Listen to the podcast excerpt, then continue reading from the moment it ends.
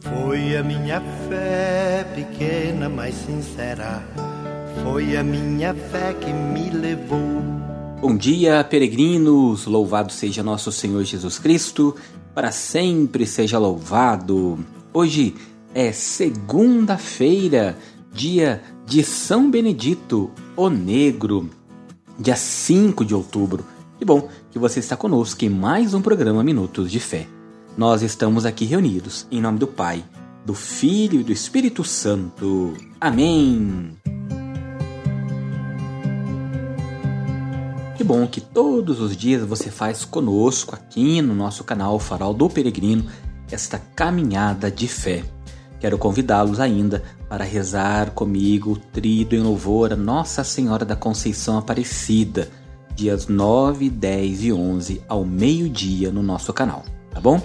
Você que nos acompanha pelas outras mídias sociais, também vá lá no YouTube, se inscreva em nosso canal. Vamos rezar juntos, pedindo a intercessão da Mãe de Deus, sob o título de Nossa Senhora da Conceição Aparecida.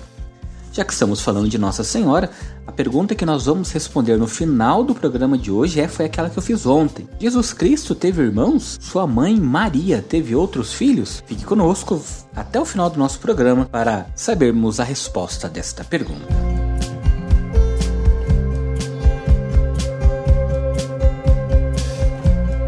Tensionamos hoje prestar nossa homenagem de veneração a um santo que teve e tem muita popularidade aqui no Brasil, sobretudo nos estados do centro. São Benedito, o Preto ou o Mouro. Os antigos escravos simpatizaram com este santo, seja pela vida simples e pobre que ele viveu, seja pela afinidade da cor. Em seu nome surgiram numerosas irmandades, repartindo esta honra com Nossa Senhora do Rosário ele foi elevado oficialmente à honra dos altares pelo Papa Pio VII em 24 de maio de 1807. Sua fama de santo taumaturgo e seu culto de veneração atravessou os oceanos e se espalhou na África e nas Américas, aclamado como especial protetor dos escravos e dos povos de cor. Sua festa é celebrada no dia 4 de abril, comemorativa da sua morte. Contudo, aqui no Brasil, sua festa é celebrada no dia 5 de outubro por decisão da CNBB do ano de 1983. Pedindo a intercessão de São Benedito sobre nós, de maneira muito especial a todos os cozinheiros, vamos escutar a boa nova do Evangelho de hoje. Convido você a pegar sua Bíblia e vamos rezar juntos o Evangelho de São Lucas, capítulo 10, versículos de 25 a 37.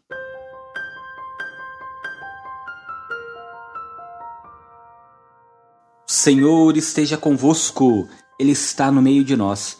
Proclamação do Evangelho de Jesus Cristo segundo Lucas. Glória a vós, Senhor.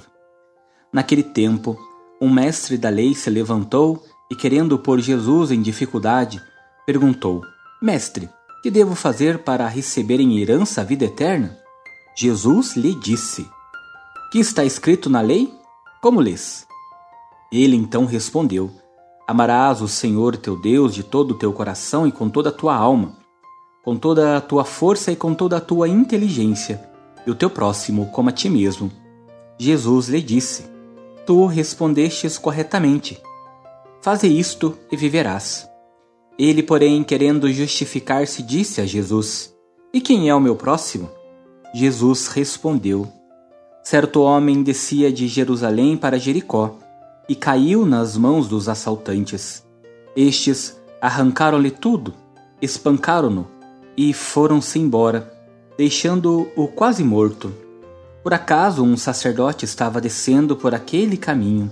Quando viu o homem, seguiu adiante pelo outro lado. O mesmo aconteceu com um levita. Chegou ao lugar, viu o homem e seguiu adiante pelo outro lado. Mas um samaritano que estava viajando chegou perto dele, viu-o, sentiu compaixão, aproximou-se dele e fez curativos, derramando óleo e vinho nas suas feridas. Depois, colocou o homem em seu próprio animal e levou-o a uma pensão onde cuidou dele. No dia seguinte, pegou duas moedas de prata e entregou-as ao dono da pensão. recomendando: Toma conta dele. Quando eu voltar, vou pagar o que tiveres gasto a mais. E Jesus perguntou: Na tua opinião, qual dos três foi o próximo do homem que caiu nas mãos dos assaltantes?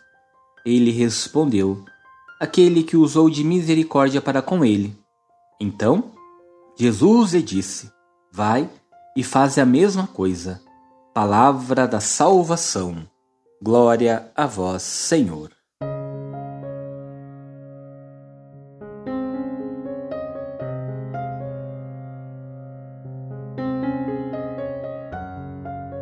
Peregrinos, acompanhem comigo a nossa reflexão.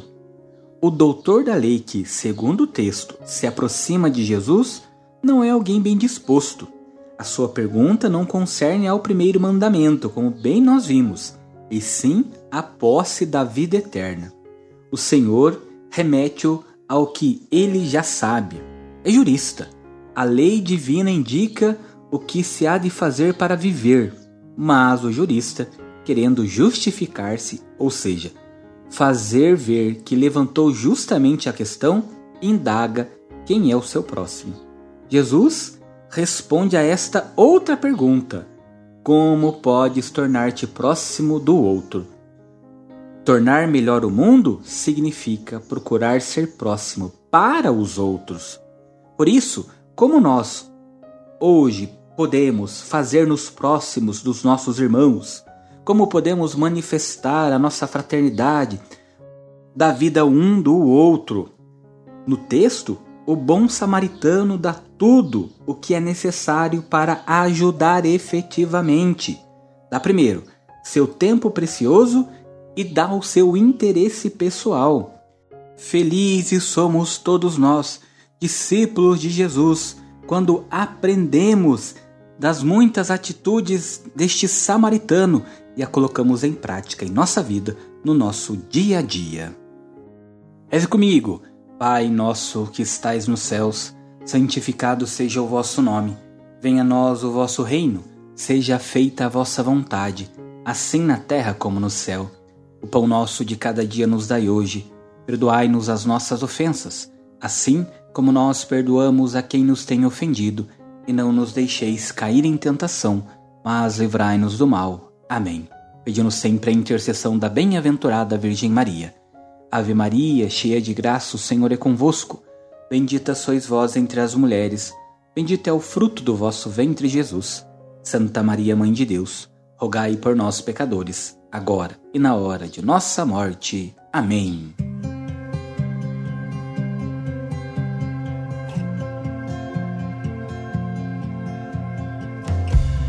Peregrinos, pergunta que nós fizemos no começo do nosso programa foi: Jesus Cristo teve irmãos? Sua mãe teve outros filhos? Em sete textos do Novo Testamento são mencionados os irmãos de Jesus. Confira lá: Marcos capítulo 6, versículo 3, Marcos capítulo 3, versículos de 31 a 35, João capítulo 2, versículo 12, João capítulo 7, versículos 2 a 10, Atos capítulo 1, versículo 14, e primeira carta aos Coríntios, capítulo 9, versículo 5. Segundo o Evangelho de São Marcos, capítulo 6, versículo 3, eles chamavam-se Simão, Tiago, Judas e José. O episódio da peregrinação aos 12 anos, quando os pais não deixaram o lar por 15 dias com filhos pequenos e o episódio da entrega da mãe a João aos pés da cruz seriam incompreensíveis se Jesus tivesse outros irmãos em casa. O termo irmão supõe um contexto linguístico pobre de palavras. A palavra aramaica irmão podia indicar não somente os filhos dos mesmos pais, mas também os primos ou parentes mais distantes, com efeito, Tiago e José irmãos de Jesus. Confira lá, Mateus capítulo 13, versículo 55. São filhos de outra Maria, discípula de Jesus. Mateus capítulo 28, versículo 1. Que eles sejam chamados de irmãos não é uma novidade do Novo Testamento. A expressão indicadora de um parentesco próximo já se encontra lá no Antigo Testamento. Você pode conferir em Gênesis, capítulo 13, versículo 8, 14, 16 e 29, 15. Repetindo, Gênesis, capítulo 13, versículo 8, depois em Gênesis, capítulo 14, versículo 16 e ainda em Gênesis, Gênesis, capítulo 29, versículo 15. A partir destes dados, a igreja sempre entendeu que Maria não teve outros filhos. Jesus, o filho único de Maria, nela concebido pelo poder do Espírito Santo. Confira lá, Mateus, capítulo 1, versículo 20.